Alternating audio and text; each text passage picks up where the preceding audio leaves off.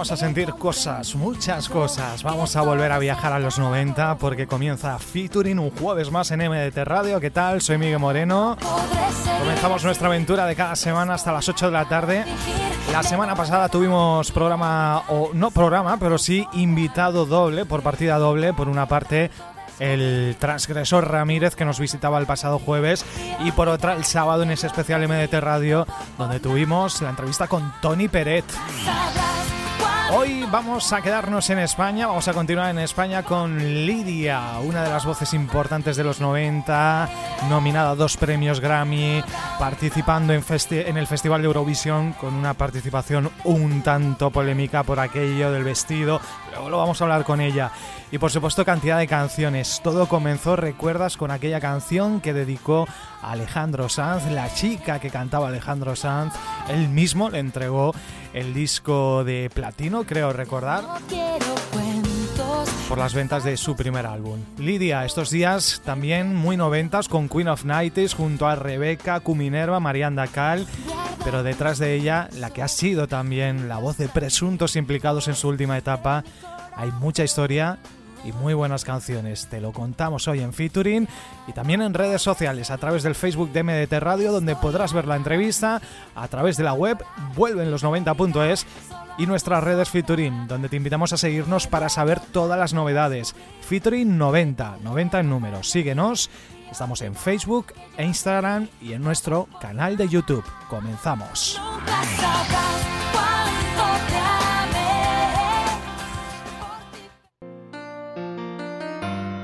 Lidia Rodríguez proviene de familia de músicos y reside en la ciudad donde nació, en Leganés, en Madrid.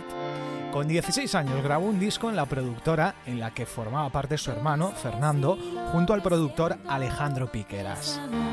Una de sus canciones estaba dedicada al cantante Alejandro Sanz y fue gracias a esta composición y a un programa de radio con lo que se dio a conocer. O quizás es una gran el mismo Alejandro Sanz le entregaría el disco de platino por vender más de 120.000 copias de su primer álbum. Yo no sé qué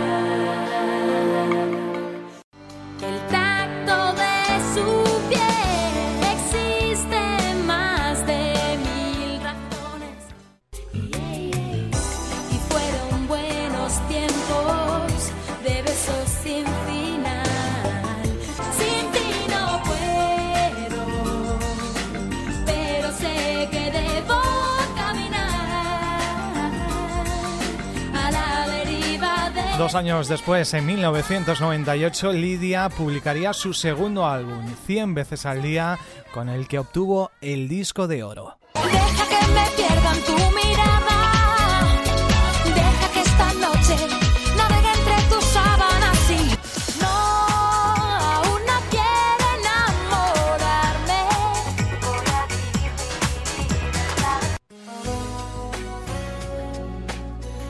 año 1999 fue seleccionada por Televisión Española para representar al canal público en el Festival de la Canción de Eurovisión.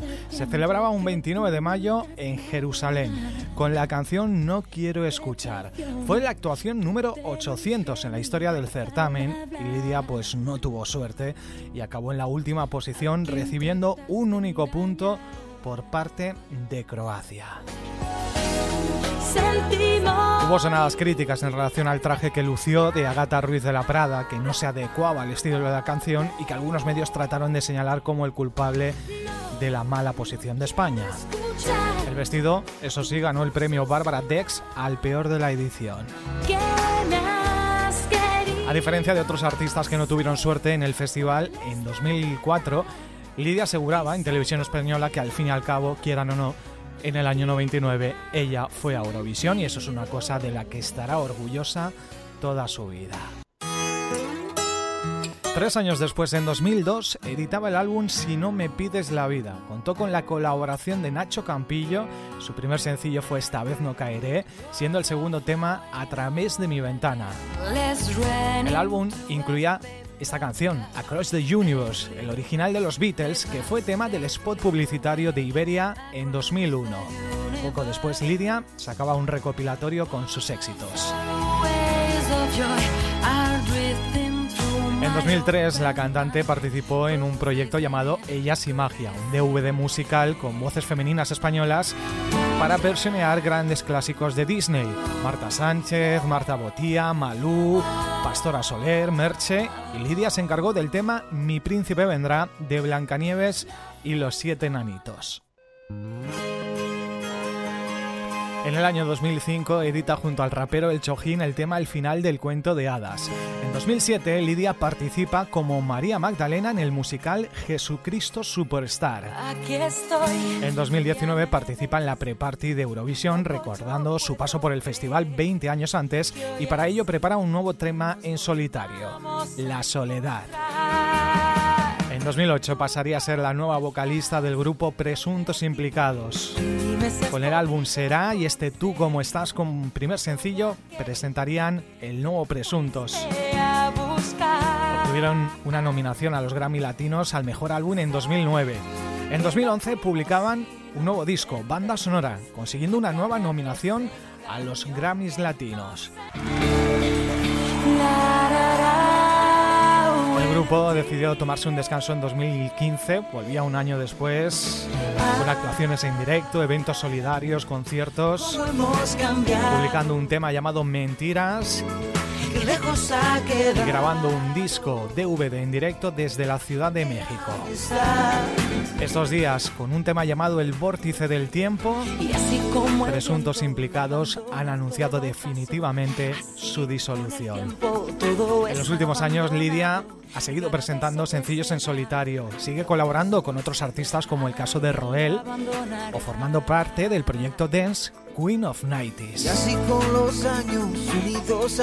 ¿Cómo hemos cambiado? Pues vamos a saber precisamente cómo ha cambiado Lidia, porque hoy está con nosotros en Featuring. Y lo mejor que conocimos separó nuestros destinos que hoy nos vuelven a reunir. Y tal vez si tú y yo queremos, volveremos a. Bueno, tiene mucho de 90 ella y tenemos mucho que repasar y que conocer de su carrera. Lidia Rodríguez, ¿cómo está? Buenas tardes. Hola, buenas tardes, Miguel, ¿qué tal? Muy bien, con muchas ganas de saber de ti. Bueno, ya hemos estado haciendo un precalentamiento antes de la entrevista, porque claro, yo me tengo que poner, me dice la gente, eh, estás muy al día de todo lo que pasa, pero no siempre estoy al día, ¿eh? Con Lidia hay una, alguna cosilla que otra, pero que nos va a seguir contando a lo largo de, de esta entrevista. Tenemos muchas cosas de, de, las que hablar. Es la tercera entrevista que te hago, pero el, las dos anteriores fueron muy diferentes, ¿no? Una fue creo recordar cuando presentaste Será, cuando te, te adentraste sí. en la aventura de Presuntos. La otra fue con Queen of Nights, del que después hablaremos. Y ahora pues vamos a hablar de, de todo, de, de, de, todo lo que ha sido Lidia. Muy jovencita comenzaste, ¿no? Pues sí, claro, o sea que mi primer disco con 16 añitos. Uh -huh. Una canción... Pero yo ya cantaba, o sea, ya cantaba, en mi casa siempre, eh, mi padre era músico, y siempre ha habido instrumentos, equipo para grabar. Entonces yo grabé mi primera canción con seis años. Pero un bolero. Tú estabas muy metida en, en, la música ya de jovencita porque con, creo que con 13 años, fuiste la presidenta del club de fans oficial del grupo Platón. Sí. ¿Y eso, eso lo sabe poca gente, ¿eh? Ah, pero yo he estado ahí buscando y cosas, digo, yo tengo que indagar ahí. ¿Esto cómo fue? Resulta que yo te iba a contar, eh, yo era amigo de la presidenta del club de fans de David Santisteban y de Platón en Valencia, que se llamaba Amparo. No sé si, si hablaste con ella. Y yo le ayudaba a hacer las pancartas que llevaban a, a los conciertos. Hombre, todos los clubes de fans teníamos conexión. Lo que pasa que imagínate, o sea, por ejemplo, los carnets que dábamos eran el mismo para toda España y todo esto. Pues mira, te voy a decir algo. Lo primero porque me, me gustaban y me siguen gustando mucho como artistas. Y lo segundo porque eran de Leganés. Ah, sí, y yo era de Leganés. Uh -huh. Entonces me pareció que era muy guay apoyar a unos artistas pues que eran de mi, de mi pueblo. Así que sí, una amiga mía y yo, de hecho, Elena y yo, las dos nos embarcamos, pero bueno, no sabíamos ni lo que hacíamos, tú verás, dos niñas. Pero íbamos a las teles y de todo, ¿eh? O a sea, todo, a todo. Ahí, sí, sí, sí. Me encantaba Platón. ¿Sigues, claro. ¿Sigues viviendo en Leganés? Yo sí, es que soy muy pepinera, ¿eh? A mí no hay quien me mueva de aquí. 13 añitos, ahí ya comenzaste a... Bueno, sería Platón, te iba a preguntar qué, música te influenciaba, qué música escuchabas, Platón sería uno de ellos, y qué otros artistas escuchabas. Es que, ¿sabes qué pasa? Que yo soy la tercera de cinco hermanos, tengo dos hermanos mayores, eh, que lógicamente en, casa lo que me influenciaba mucho era lo que escuchaban ellos, claro, ¿no? Sobre todo cuando eres más pequeño y tal. Y en mi casa se escuchaba mucha música negra, Michael Jackson, Whitney Houston, em, mucha música rap, muchísimo rap, porque a mi hermano le encantaba. Oíamos, o sea, oíamos de todo. Entonces, yo la verdad que considero que tengo mucha influencia de la música negra. A mí siempre me ha gustado mucho y, y siento muy, muy ahí, en ese terreno. Y tu hermano, que además eh, sigue trabajando dedicándose a la música, que es Nanin at Work. Y además eh, tenemos por ahí otro hermano que lo he visto por ahí en algún vídeo rapeando, ¿no? Haciendo un poquito de hip hop. Sí, mis hermanos todos, menos mi hermana, quizás, que le encanta la música, pero ella, la pobrecita mía, pues no tiene dotes. Oye, pues no, de cinco, pues alguno tenía que, ser la oveja negra, que la llamamos pobrecita, que te quiero, hermana. Pero sí, mis hermanos todos, eh, pues el mayor, Nani, por ejemplo, ha producido todos mis discos eh, y compuesto la mayoría de las canciones que he cantado. Rubén, que es el que has oído rapear, canta muy bonito, no solo rapea, sino que canta muy bonito, toca piano, guitarra. Y Alex, que es el pequeño que toca la guitarra clásica que te mueres, él no canta pero toca. O sea, en mi casa algo tocamos siempre, todos. Tú me decías en la anterior entrevista, es que yo comencé con el dance, yo hacía dance en mis inicios y aquí he encontrado este Without Name, que fue un disco que hiciste para Chris Alice, ¿no? Are You Looking for Love? ¿No te acuerdas? ¿Te acuerdas esa? Ah, sí, sí, ha puesto una cara, digo, ¿no se acuerda de esta canción o no es ella? Año 1996, ¿esto fue eh, principio de todo o ya habías sacado disco? No, no había sacado. No había sacado todavía ningún disco. ¿Y cómo, que pasar esto, ¿eh? ¿Y cómo te adentras? Ahora te lo pasaré. ¿Cómo te adentras en, en el dance? Por mi hermano. Mi hermano había producido muchos singles dance, ¿no? En vinilo, todavía, imagínate, ¿no? Cuando se utilizaba mucho, que ha vuelto, pero entonces ah, se pinchaba en vinilo, tú ya sabes. Y entonces él había producido mucho dance. Entonces, otra cosa, o sea, otra influencia, por ejemplo, que tengo también, que es la música dance. En mi casa sonaba mucho, mi hermano eh, eh, componía mucho dance. Ahora estoy haciendo maquetas de dance también, por cierto. Estoy como retomando esa parte. Y, y así él producía, entonces, cuando necesitaban voces de chica, normalmente lo cantaba yo, claro. Pues ahí está, ahí está ese Are You Ready Looking for Love, creo que fue lo único que hiciste, ¿no? Tú has hecho como Lidia muchos temas dance, pero así de un disco, un maxi y demás, con otro nombre. No, he hecho, pero he hecho, por ejemplo, hacía muchos coros para cantantes dance, muchas segundas voces, bueno, de eso he hecho muchísimo antes de sacar discos, claro. Y en 1996, pues eh, llega la famosa canción dedicada a Alejandro Sanz, que la mandas al fan club ¿no? ¿Era un concurso o la mandaste para que la escuchasen? ¿Cómo fue la historia de aquel tema? No, la historia fue que mi compañía discográfica de entonces eh, decidió presentarla en radio y pidiendo que si eh, mandaban cartas, pues, la gente que lo escuchaba, entonces decidían ficharme y hacerme un disco. y bueno, pues al final me hicieron seis porque los he grabado todos, los míos y los de Presuntos, todos con la misma compañía discográfica. Así que así fue. Entonces lo pusieron en fan club y recibimos que las tengo, tengo que decir, mm, pues miles de cartas. Tengo una caja que, llena de cartas. cartas que esos tiempos. Que no me ha dado tiempo a leer todas, pero que las tengo y que de vez en cuando, de vez en cuando leo y me encantan, la verdad. La gente se molestó en escribir cuando se escribían cartas, ¿te acuerdas? eso te decía, esos tiempos en donde se mandaba cartas, hacías un programa, ahora haces un programa de radio y ni te llaman por teléfono, aunque hagas un regalo, ya, ya nadie llama ni participa. Pero antes mandaban cartas, la gente se preocupaba y gastaba su tiempo en escribirte y mandarte una carta. Bueno, esto fue, esto fue una cosa que te dijo a ti la discográfica a modo de marketing o realmente era así. Es decir, si la gente no votaba por ti, no te iban a sacar el disco? Hombre, entiendo que entiendo que aunque no fue una campaña de marketing a priori, que tampoco yo lo sabía, Miguel, porque yo con 16 años tú verás, yo no me enteraba de nada.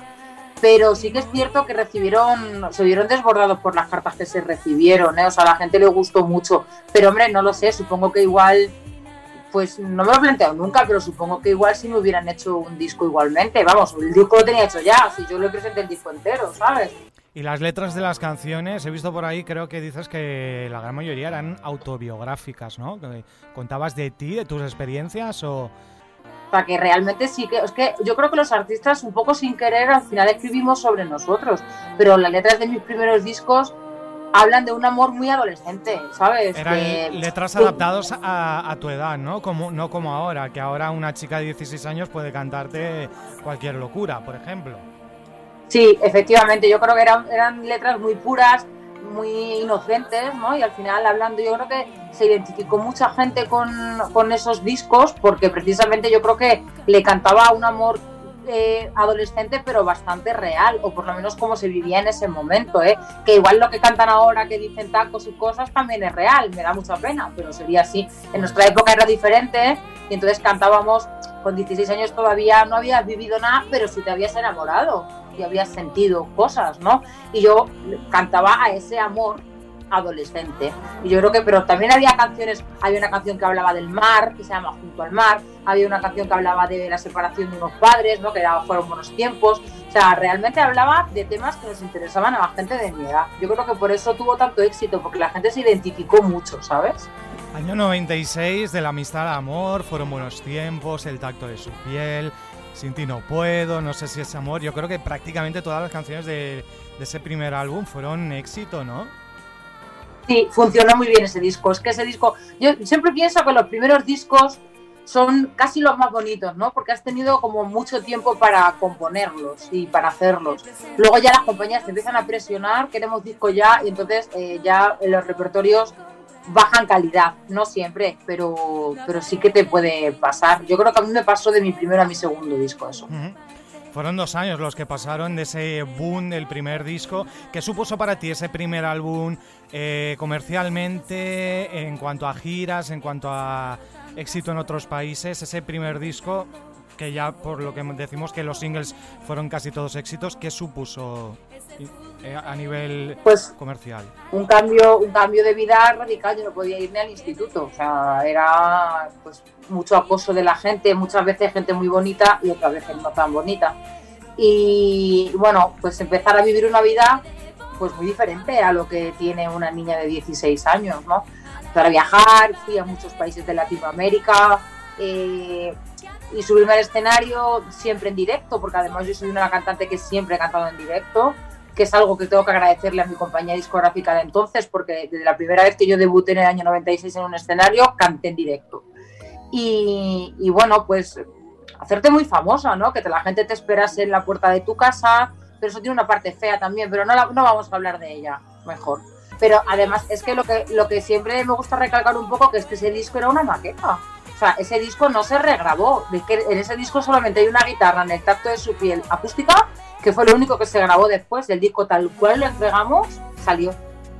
Y después Te quiero decir que mm. es que era tan, era, o sea, es que era tan real porque así habíamos compuesto las canciones, las había arreglado mi hermano con los medios en ese momento, porque luego fue creciendo, pero en ese momento en un estudio pequeño con tal, y lo que funcionaban eran las canciones. Y luego algo muy importante también que me parece, y es que la imagen, ¿no? Porque yo era una niña normal, eh, con un aspecto normal, ¿sabes lo que te digo? O sea, como, no sé, una imagen, yo siempre lo digo la misma palabra, pero como muy pura, muy real. Por cierto, no enseñaba nada.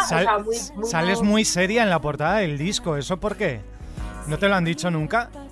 No, por ahí lo tengo, el disco de oro, que es la portada. Sí, eh, en el pues, primero. sí, del primero. Yo no, no sé por qué, pues no sé, supongo que esa foto fue la que les gustó. Sí, bueno, más que serio estoy como muy pensativa, ¿no? Y sigues conservando el piercing. Pero nada que ver con el segundo, donde salgo todo risueña y estoy ahí, que está ahí, el segundo. El segundo, que vamos con él ahora. ¿Sigues conservando el piercing? Sí. Es el mismo, o sea, es el mismo. No te lo has, no, no has, no, no quiero decir, no has estado una temporada sin piercing. Has estado continuamente. No, solo me lo quito cuando me hacen una radiografía. Sí. Y ya está. Claro, te lo tendrías que quitar pero vamos, que, que sí, me, y además siempre el arito, siempre me ha gustado. El arito. Sí, pero es que me lo hice con 13 años, ¿eh? Mi padre que sofocón se llevó en su momento. Y ahí está. Porque entonces, entonces no, se lo, no lo llevaba nadie en el año 93. Imagínate. Año 98, supongo que aquí ya se te dieron más alas, ya se hizo un poco más profesional todo, ¿no? La publicación de 100 veces al día, que consiguió el disco de oro, eh, No sé vivir sin ti, 100 veces al día, que daba nombre al álbum, Aún no quiero enamorarme, que era un poquito más dense, Pienso en ti, cuéntanos un poco de aquel álbum. Bueno, ese álbum tiene un poco de todo, eh, te diré, porque yo no estaba muy conforme con el repertorio. Yo pienso que ahí faltaban eh, canciones mejores, ¿vale? No quiero decir que las que hayan sean malas, no lo es, pero se centraron más como en gastarse mucho dinero en una producción cuando lo que les había funcionado era un disco con canciones bonitas y una producción pequeña.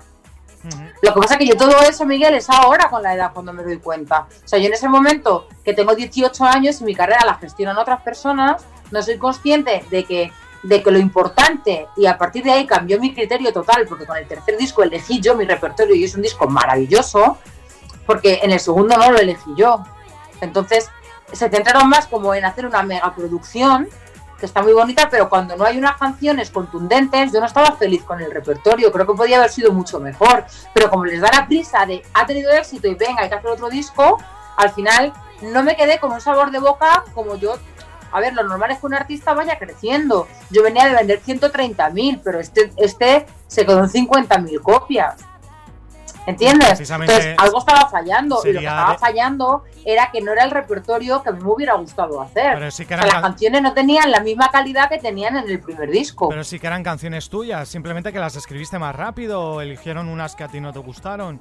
No, mira, tú sabes que un, un compositor o un cantante componemos muchísimas canciones. Y de ahí tú seleccionas. ¿Qué pasa? Que en dos años no tienes tanto tiempo para componer y ni dos años, porque uno de esos años estás centrado en la promoción, no sé qué, luego giras, luego tal. Entonces, cuando, o sea, no tenía tanto donde elegir como en el primer disco, por ejemplo. Y como teníamos tanto tiempo para hacer el primer disco, porque nunca teníamos pretensiones, lo hacíamos porque nos gustaba, era como un repertorio muy redondo. Y esa sensación no la tuve con el segundo disco.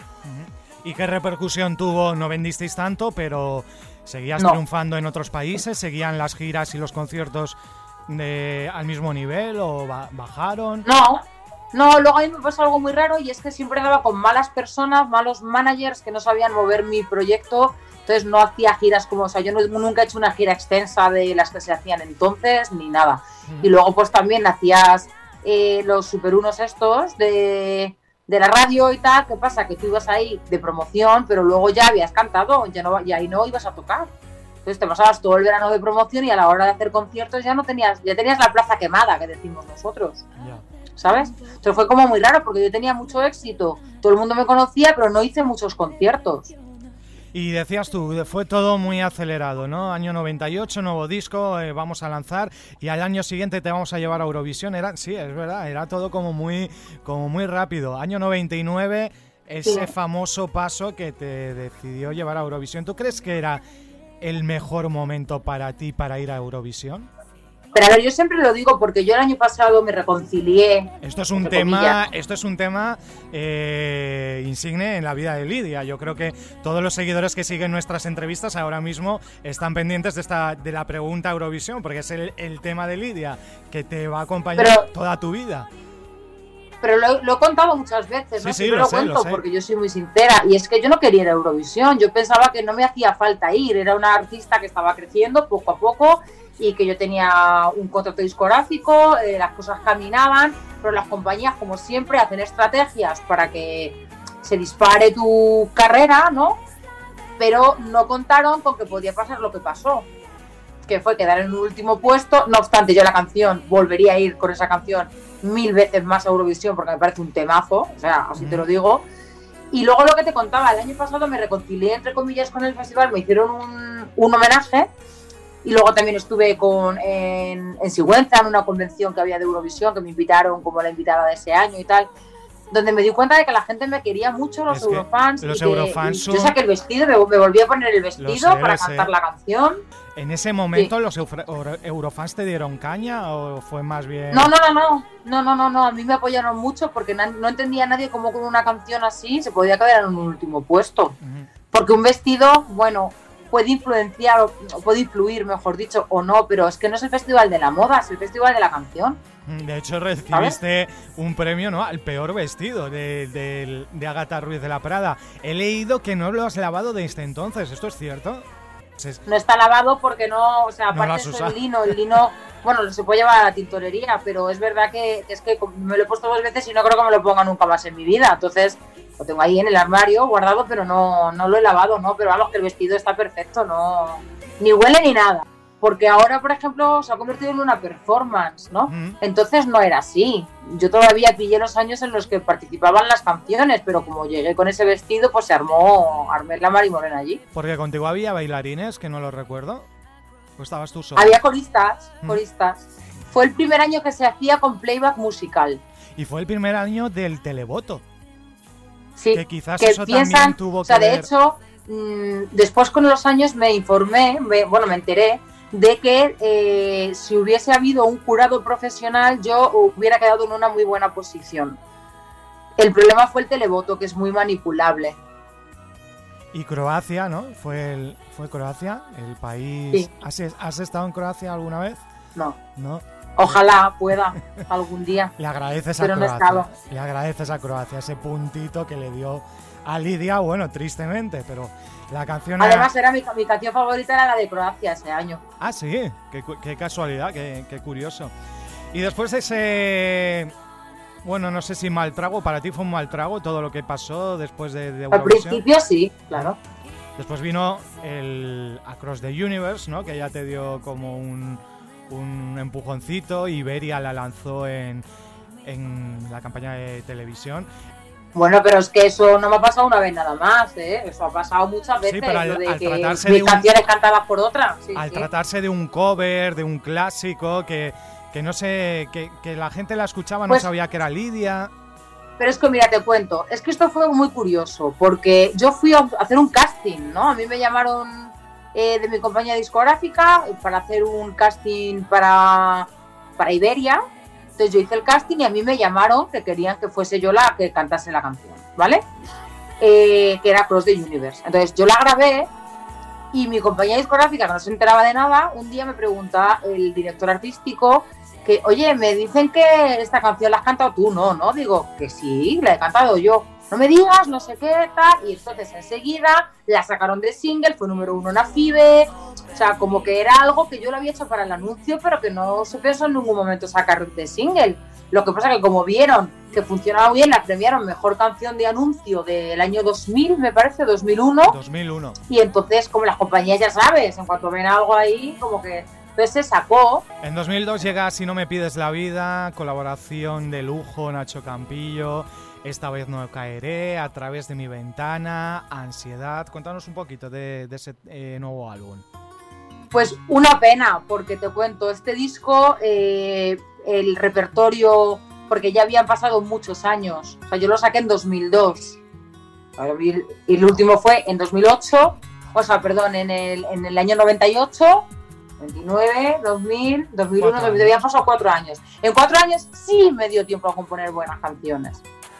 Lo que pasa es que el productor no me convencía mucho, porque me parecía el dance, las canciones dance me parecían horterísimos los arreglos.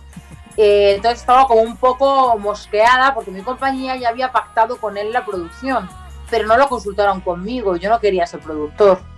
Pero como las compañías hacen lo que les da la gana, pues ya sabes. Pero ¿qué pasa? Pues como siempre en mi carrera, como este era Reynolds, una mano negra o algo, porque me coincidió con Operación Triunfo primera edición. Las compañías no apostaban ya por los artistas porque habían salido 16 artistas que estaban copando todo el mercado. O sea, es que mi disco salió el mismo día que el disco de Rosa. Entonces, no pude competir con OT. Antes de entrar en el tema presuntos implicados, me hablabas de Operación Triunfo. ¿Hay algún cantante de Operación Triunfo que, que te aporte algo especial? Y hombre, yo, uno de mis mejores amigos es Alejandro Parreño, que además le admiro profundamente y, nos hicimos muy amigos entonces y mantenemos la amistad y le quiero con locura y va a sacar un single ahora que, que, que, que vamos, que va a arrasar porque es buenísimo. Mira, escucha.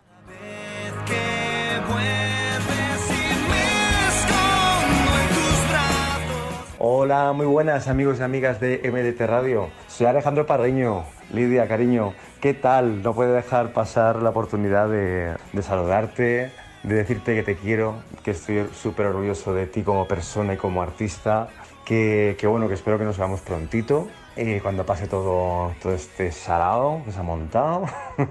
y, nada, bueno, ya que es una entrevista, pues te voy a hacer una, una pregunta que creo que nos hacemos todos los artistas. Eh, yo creo que a diario, ¿no? Y más con el, tema de la pandemia, ¿no? La situación que estamos viviendo. ¿Cuál es el motor o la chispa que te mueve a seguir trabajando en la música? Con esa pregunta te dejo y nos vemos dentro de poco. Te quiero a rabiar. Saludos a todos. ¡Mua! Entre mi espada y mi Ahí está Alejandro Parreño, nuestro valenciano Alejandro Parreño, Nómada, que es el, el, proyecto que lleva ya en los últimos años a cabo.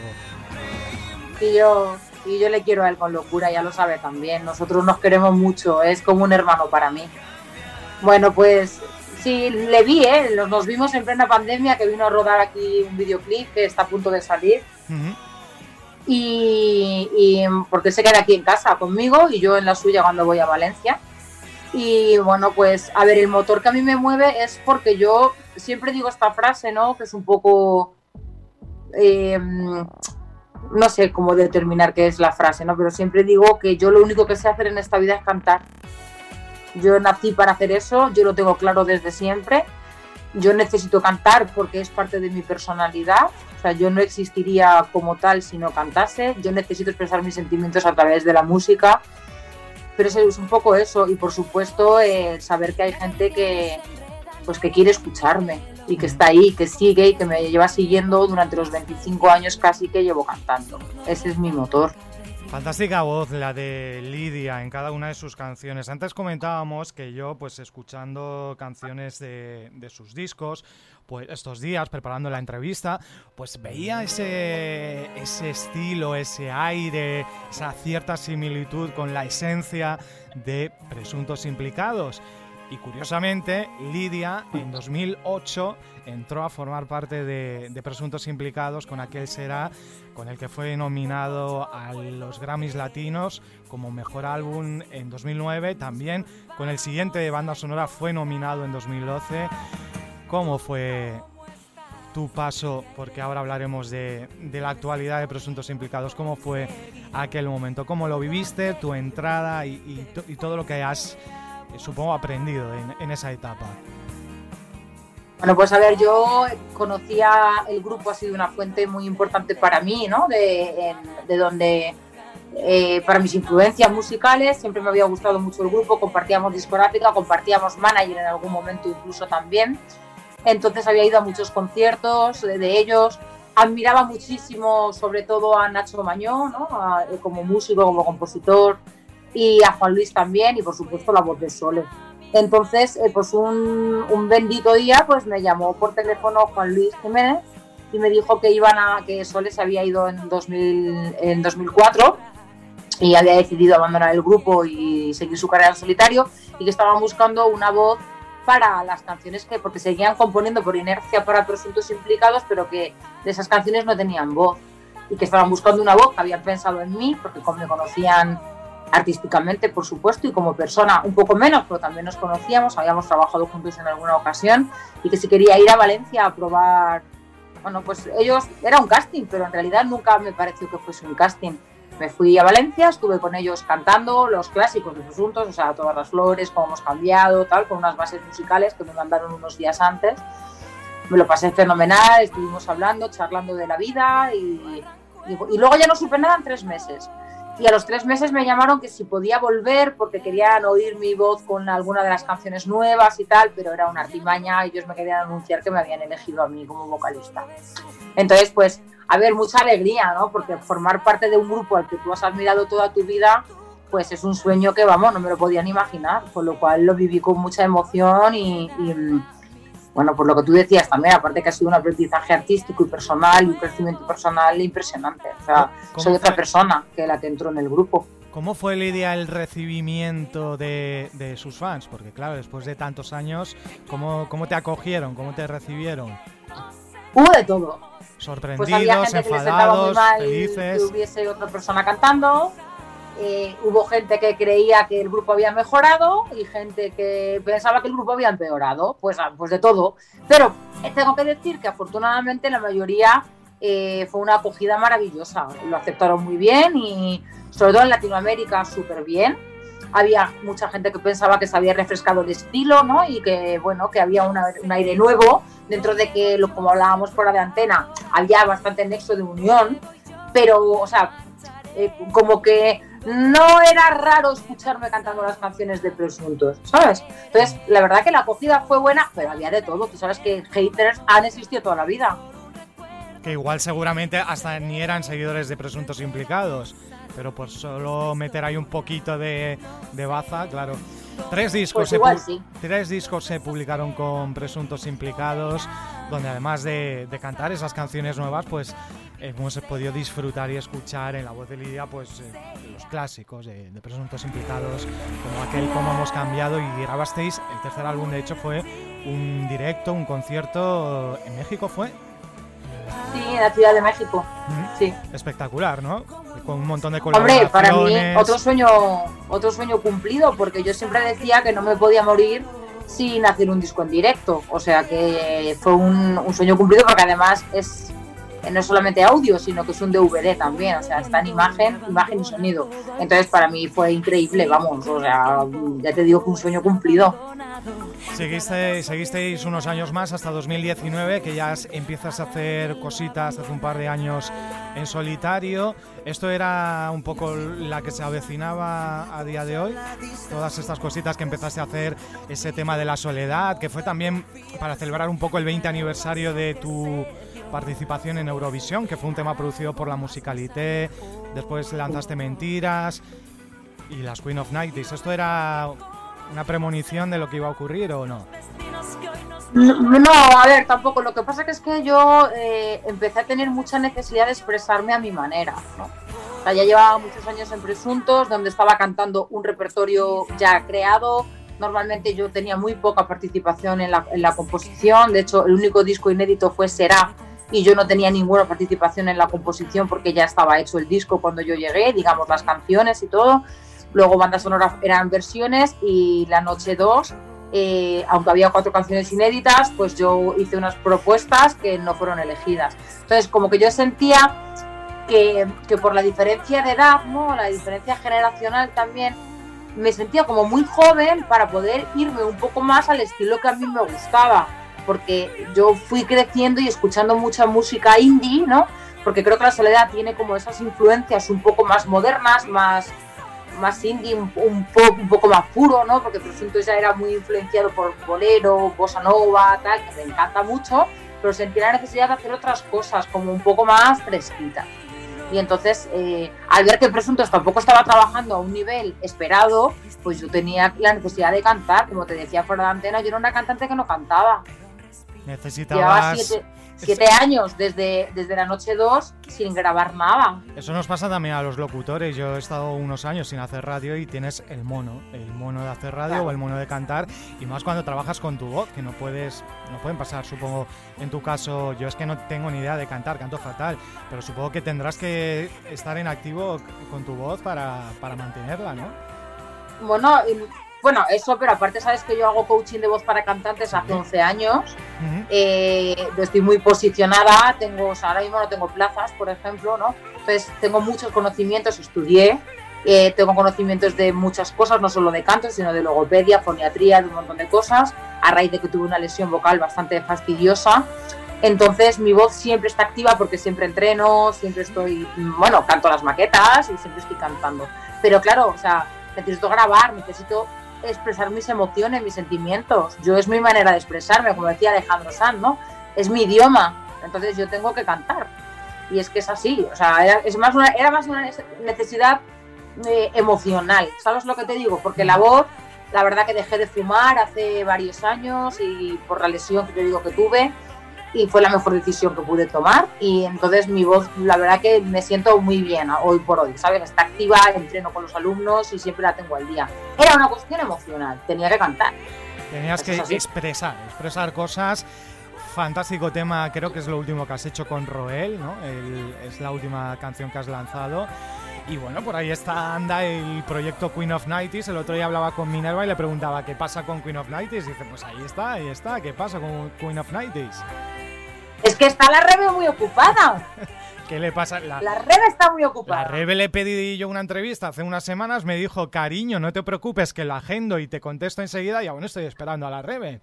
Claro, a ver, Queen of Nighties es algo que está ahí, pero que es verdad que nosotras teníamos en mente girar eh, hacernos veranito con un montón de éxitos, porque todo de Remember de los 90, pero repertorio propio, ¿sabes?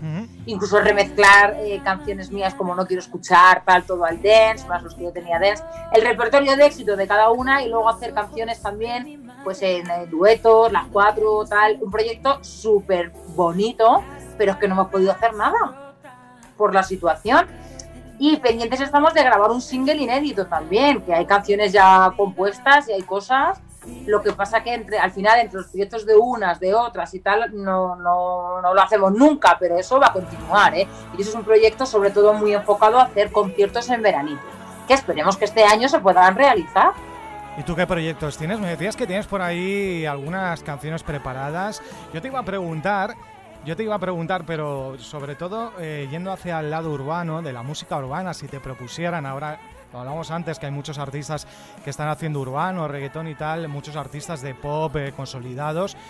Tú lo más parecido que has podido hacer, digamos que es la colaboración con el Chojín, ¿no? Lo más así urbano que hayas hecho. sí. ¿Tienes por ahí algún, algo preparado o si te tentasen aceptarías? Pues mira, eh, sí, yo estoy, estoy mm, investigando nuevas músicas y tengo alguna maqueta de pues trap y más urbana, ¿no? Es una canción escrita completamente por mí, entera, ¿no? Y si mañana me propusiesen hacer algo mm, que tenga contenido, porque yo soy una persona que me gusta contar cosas, ¿vale? O sea, no lo sé, yo nunca voy a decir que no a nada. A mí me tiene que llegar el tema y tal. Es verdad que no soy muy fan de la música reggaetón y todo esto, porque es como siempre digo yo, con un puerto de indias en una discoteca te lo bailo, claro que sí, mm. pero a la hora de hacerlo yo no me siento identificada, ¿sabes? Entonces, te lo respeto, de verdad, mogollón, y yo mm, no digo nada. Pero es verdad que a la hora de hacerlo yo, pues si me llegara eh, la canción, tonta no soy tampoco, mañana me llama Luis Fonsi y claro que me canto un tema con él, hombre, me encantaría. Pero tendría que ver, claro, tendría que... No soy, no soy una vendida, ¿eh? A mí me tiene que molar el proyecto, me tiene que molar eh, la canción y sobre todo el contenido del texto, porque yo siempre he contado cosas, no me gustan las canciones que no dicen nada. Bueno, pues ahí está, Lidia abierta a cualquier colaboración, pero eso sí, tiene que supervisar. Bueno, y si escribe ella la, si escribe ella la canción, mejor, ¿no? O de, esas muchas. No, no, no, no, muchas que nunca he tenido problemas, ¿eh? Yo he cantado, mira, tengo una maqueta incluso de una alumna mía que tiene muchísimo talento, Laura, y un día tuvo una idea y ella vino aquí a clase y me dijo, oye, he tenido una idea y tal, y la tengo maquetada, ¿eh? me encantó la canción. Cuando a mí me gusta una canción, me da igual si la has escrito tú, yo o mm, Pablito Pérez. Es que me da igual. O sea, yo soy una persona que me guío por si me gusta la canción, me llega o no. Me da igual quién la escriba. Por cierto, sobre tus alumnos de canto, eh, he visto por ahí una foto tuya con una pegatina de, con el número de la voz. ¿Tú has estado en la voz o has sido un alumno tuyo de canto? O... ¿Quién ha estado en la voz? No, no, no. Yo no, yo no. Yo no he ido a la voz. Bueno, estuve en la voz, pero como invitada para. ¿Pero fue un alumno tuyo? Detrás de las cámaras, no, detrás de las cámaras que estuve con Alejandro, con Malú y. Estaba Melendi, me parece, y no me acuerdo que hace ya años. Pero no, no he participado en ningún reality show de estos, ni, ni, talent shows de estos, ni nada. Me extraño. Pero mis alumnos sí, claro, se presentan cada año. Eh, siempre hay alguno que se presenta, claro, sí, sí. De momento todavía ninguno, o sea, todavía ninguno ha dado con la tecla, pero es que ya sabemos que sobre, sobre todo la primera criba solo te dejan 20 segundos para cantar, pero estoy segura, y te lo digo yo aquí, que en poco tiempo tengo algún alumno que va a dar mucho que hablar, porque no sabes el talento que hay en este país, de verdad. Y gente muy joven y gente que no canta reggaetón, que lo respeto, lo vuelvo a repetir, pero gente que son músicos con 17 años. O sea, tengo varios alumnos que son una maravilla. Todos son maravillosos. Pero ¿sabes ese algo que hay que tener? Pues hay varios que lo tienen y que estoy segura de que van a dar que hablar y por ahí puede ir la cosa. Por la voz no os perdáis de vista la voz, por si acaso. ¿Y, no te han dicho alguna vez, no te han propuesto tus alumnos de cantar una canción contigo, de hacer algo juntos? Sí, claro, yo canto con ellos muchas veces. Pero hacer algo serio, hacer algo serio, no cantar con ellos. Claro, eres su, eres su profesora, obviamente. Pues, eh, eh Hombre, en principio los alumnos que tengo son muy jóvenes, los que, a ver, tengo alumnos de todas las edades, ¿vale? Algún día, claro que sí, me encantaría grabar algo serio con alguno de mis alumnos, pero yo tengo estudio en casa y aquí yo he grabado cuando, cuando ellos me piden, oye, podemos cantar juntos, tal, y lo hago porque estoy encantada, me gusta mucho y todo lo que me pidan ellos, pues es poco, todo entera, les doy lo que ellos quieran. Así que sí, yo no descarto nunca cantar a mí me encanta cantar con gente que cante bonito.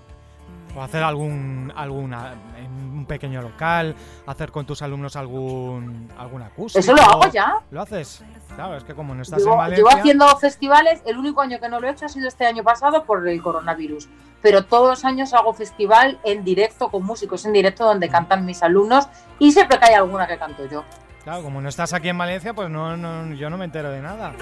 Cuéntanos, para saber de ti y todas esas cosas que haces, redes sociales, porque creo que estás últimamente, ahora ya no mucho, pero hace un tiempo atrás te abrías mucho en, en Instagram, en los stories a los fans, dijiste, eh, preguntarme lo que queráis, lo voy a contar todo, no sé qué tal. Es que me regañaron, me regañaron y ya tuve que dejar de hacer esos stories tan divertidos. Qué pena, ¿verdad? y qué rabia. Pero bueno, eh, los retomaré, los retomaré. Lo que pasa es que tengo el tiempo, me va muy bien ahora con el coaching de voz, estoy muy centrada en eso. Y es que me pilló Filomena y me pilló, me contagié de COVID y acabo de pasarlo hace, hace unas semanas. Entonces no he podido trabajar durante ese tiempo y ahora estoy muy ocupada, ¿sabes? Pero retomaré los, los stories, que yo me divierto un montón y la gente se divierte un montón. Bueno, Lidia Música en Twitter y en Instagram y eh, Lidia en Facebook, Lidia Oficial, ¿vale? También podéis estar en Presuntos Implicados, página oficial, que también ahí estoy. Muy bien, y El Vórtice del Tiempo, que es la canción ¿no? con la que habéis cerrado, con la que os habéis despedido.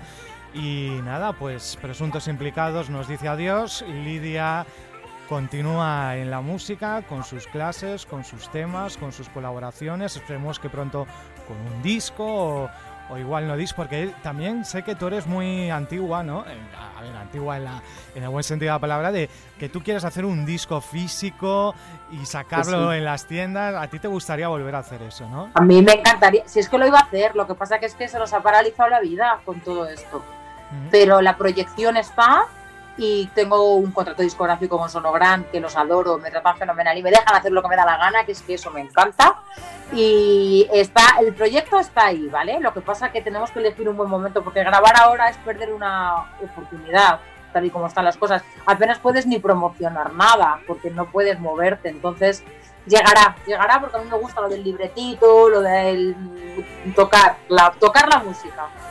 Así que ojalá que sí, no obstante, sí, hasta que llegue ese momento seguiré sacando singles en formato digital. ahí estaré yo toda la vida, si solo sé hacer esto. solo sé cantar. Canta muy bonito Lidia y tenemos que, valorar y que disfrutar de estas voces tan fantásticas que, tenemos y que nos, que nos cuentan esas historias y esas, esas letras tan, bueno, para pensar, ¿no? Para dejarte llevar y no otras sandeces más... Eh, Hay música para todos los momentos, también para bailar. sí, bueno, pero a mí soy otro tipo de artista, ¿no? Soy ese tipo de artista que te puedes bailar un tema mío, que hago dance también, pero me gusta mucho, como te he dicho antes, contar cosas, no hacer música para escuchar, para, para ocasiones distintas. Sí, pero que yo soy como tú, que a mí me encanta el puerto de Indias y si es en una discoteca con Maluma, me lo bailo, sin ningún problema. Vamos, nos bailamos el despacito lo más grande, lo que haga falta. Bueno, despacito no, el despacito ya, ya está un poquito quemada, pero algo más. Imagínate si hace que no salgo. Sí, bueno, eh, pues Despacito tiene ya... ¿Sabes que es el vídeo más visto de... Yo creo que me atrevería a decir de la historia de YouTube? Lo vi el otro día, sí. Pero es que es increíble, ya no esa canción, sino canciones de hace tres meses la burrada de visualizaciones que tienen esas canciones, pero que pasan ya los cientos de millones. Es que ya son miles de millones de, visitas. Es una, es una burrada eso. Claro, y cuanto más gente lo ve, más gente lo ve después, porque te, te salen en, sugerencias, ¿no? Y es como mm. que al final pues se va haciendo como más grande. Pero bueno, yo me alegro mucho por esos artistas, pero ahora las cosas son muy difíciles, tío, con internet, ¿sabes? Porque es que todo el mundo se guía por las views, pero es lo que tengamos en cuenta que las views también se compran, ¿eh? Mm, sí, y los seguidores también. Sí, señor. Entonces es como que todo es más fácil en ese sentido porque se puede hacer unas trampas, ya no como antes, que era más real todo, ¿sabes? Claro, y un gran artista que tiene mucha pasta puede comprar perfectamente 5 millones de, seguidores, de me gustas o... Por supuesto, claro. Y no hace falta tanta pasta, ¿eh? O sea, porque yo no lo he hecho, pero sé cómo se hace y sé lo que vale no es caro ¿eh? hacer yo sé lo que vale, pero lo que pasa es que no es real y al final, ¿para qué quieres hacer eso? Claro, es que eso no te aporta nada. No... Exactamente, porque no es real. No, te, puede aportar a ti satisfacción de, ver los números en la pantalla. Pero, ya está. No hay más, no hay más. Exacto. Lidia, muchas gracias por haber estado con nosotros. A ver si acaba ya, a ver si acaba ya todo esto. Tú ya has pasado, tú ya puedes decir que has pasado la experiencia del COVID, así que ya, ya te queda. Pero pero me ha tocado un premio pequeño, como digo yo, gracias a Dios. Lo he pasado leve y no he tenido síntomas graves y ha sido como un catarro, ¿no? Pero tengo familiares pasándolo mal, ¿eh? o sea, que cuidaros mucho, que se cuide mucho todo el mundo y que pronto cuando estemos vacunados ya se pase esta, esta pesadilla y podamos volver a, lo, a la vida cotidiana. Y los puertos de India se toman en casa, no, no los tomemos. Ya, lo malo es que sabes qué pasa, que no me gusta beber en casa. A mí me gusta pues cuando salgo, pues para bailar y todo eso, ¿sabes? Amigos, ¿no? A ver, yo no me pongo ciego, no me pongo ciego en casa, no me tomo cinco copas en casa, pero ya, hombre, una copilla un día copilla sí, pero dos ya no, dos ya en casa no mola porque Hombre, un día también se puede dos. Pero estás ya entrando en un terreno mental que dices, eh, no me veo, no me veo aquí. Muy bien, Lidia, muchas gracias. Un besito muy fuerte. Seguimos disfrutando de ti, de tu música y gracias por haber estado hoy en Featuring en MDT Radio. Y te escuchamos y te vemos en las redes. Oye, un placer, muchas gracias, un besazo enorme.